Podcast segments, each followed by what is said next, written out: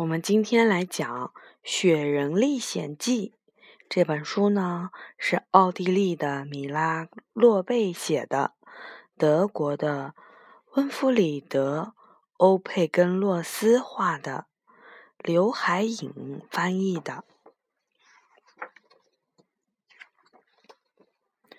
我呢，尽量说的低一点，因为呢，嗯，今天我的是嗓子很痛。然后呢，我希望小朋友在这个故事里面能慢慢的睡着。在房子前面的花园里站着一个雪人，和所有的雪人一样，他戴着一顶旧帽子，还长着一只又长又尖的胡萝卜鼻子。外面的天气好冷，好冷。房子里面却很暖和。当全家人坐在房间里，一边喝咖啡，一边吃着圣诞节饼干的时候，小丽莎站起来，走到了窗前。她冲着结满了冰花的玻璃窗哈了一口气，然后从冰花化开的地方向外望去。好孤单的雪人哦！小丽萨的心里想：“他一定很冷很冷吧？我要去给他喝一口茶，那样他就会暖和起来啦。”小丽萨跑到了花园里，为雪人喝了一口茶，然后又跑回了房间。就在这时，那个原本很普通的雪人。变得再也不像以前那么普通了。他的脑子里突然有了想法啦，那是一种不安分的奇异的念头。而那些普通的雪人根本不会动脑子，没有感情，也没有思想，他们只会蹦蹦的站在那里，一声不吭。身上好痒啊！雪人心里想：“一定是热茶起作用了。”呵呵，我是不是变成了茶雪人啦？雪人心里好高兴哦。他想：雪人只能呆呆的站着，茶雪人却可以到处跑来跑去呢。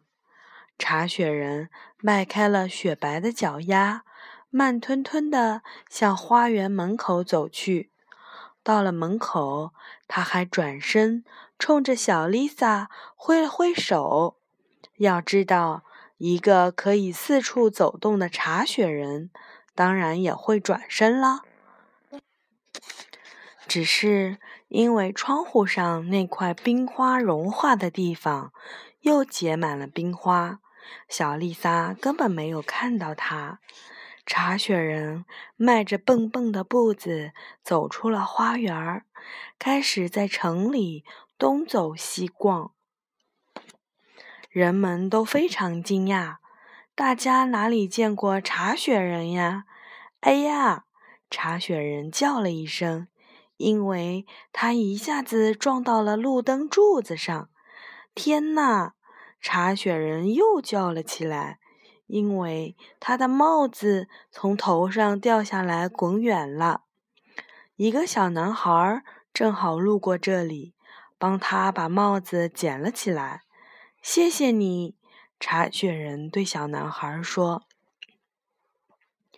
我觉得城市不适合我耶，我可不想一做一个天天说‘哎呀，天呐’的人。”不如去一个没有这么多路灯柱子的地方吧。那你只能去乡下啦。小男孩告诉他，并且给他指了路。茶雪人迈开雪白的脚脚丫出发了。他一会儿就来到了开阔的原野上。原野上白茫茫的一片。田野和草场上都覆盖着厚厚的白雪，真美呀！茶雪人欢呼了起来。他左看看，右瞧瞧，世界多么美丽呀！这时，一只乌鸦飞了过来，落在了他的头顶上。嘿，你怎么在我的红花草场上干什么呢？乌鸦问。什么是红花草场？茶雪人问道。乌鸦说：“到了夏天，这里到处都会是一片绿色，红花草会开放出红色的花朵。那太美了。”茶雪人说：“那我可以做一个红花草人吗？”“不行，那可不行。”乌鸦说：“到了夏天，这里就热起来了。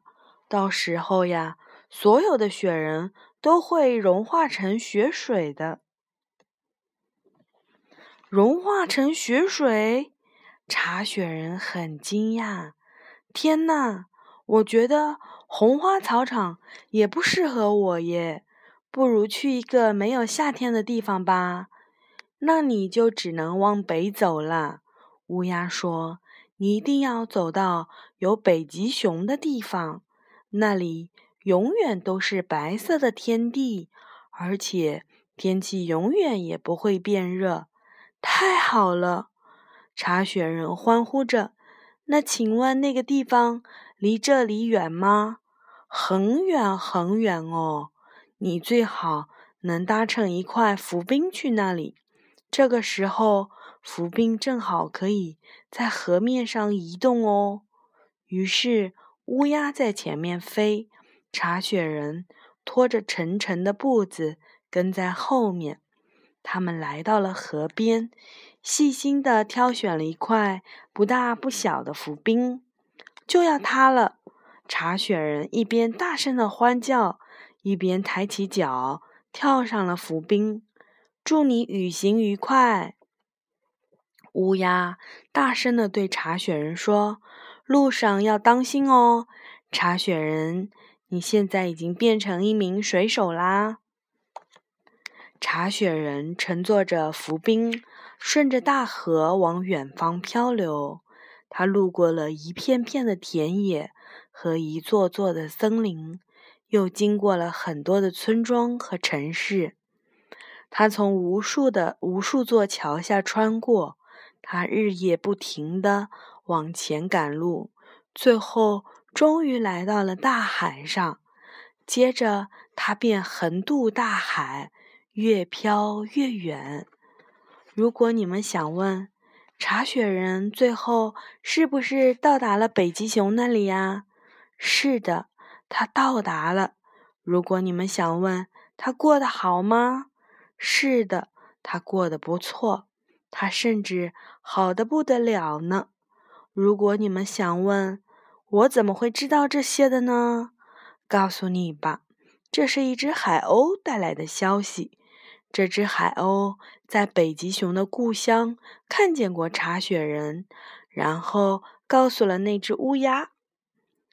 乌鸦又告诉了那个帮茶雪人捡过帽子的小男孩，小男孩又告诉了小丽萨。